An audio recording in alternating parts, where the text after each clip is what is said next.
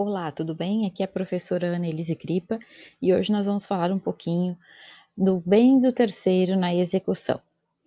Nós encontramos essa matéria lá no artigo 790 do Código de Processo Civil. Então, como é que fica o bem do terceiro quando nós temos uma execução?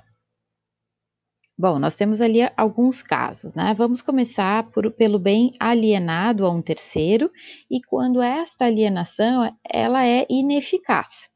Então nós temos um bem alienado em fraude à execução, quando já existe o gravame da penhora na matrícula do imóvel, um bem que foi hipotecado ao credor e depois foi alienado a um terceiro, um bem do sucessor a título singular, quando se trata aí da execução fundada em direito real ou obrigação repersecutória, aí nestes casos, esta alienação então vai ser considerada ineficaz a este terceiro. Nós temos a situação do bem do sócio. E aí nós precisamos entender como é que é, é esta sociedade a responsabilidade do sócio, então, ali presente. Uh, esta sociedade, ela tem responsabilidade solidária? Se sim, aí os bens da pessoa física, do sócio, podem responder pela dívida.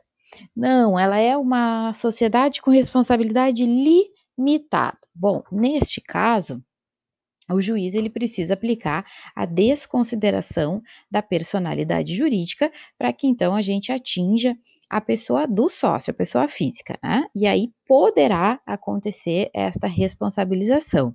Mas sempre lembrando que nós precisamos explorar primeiro o patrimônio da empresa. E o cônjuge, o bem do cônjuge ou do companheiro?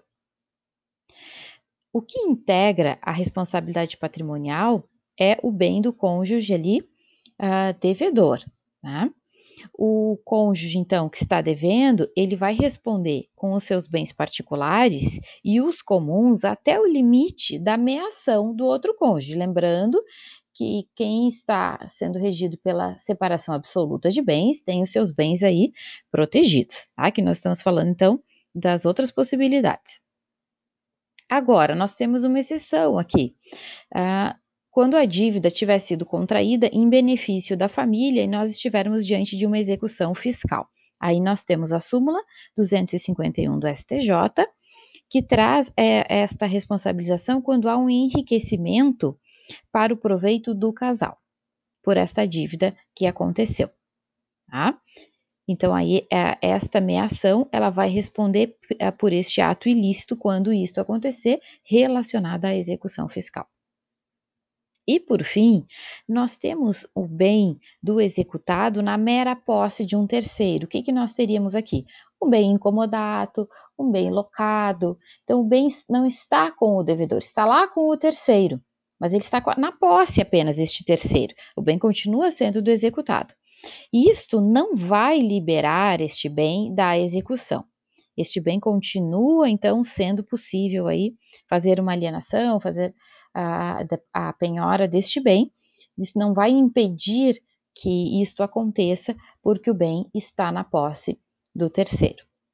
Bom, esta foi uma breve explicação sobre o bem do terceiro dentro da execução. Espero que vocês tenham gostado do nosso podcast.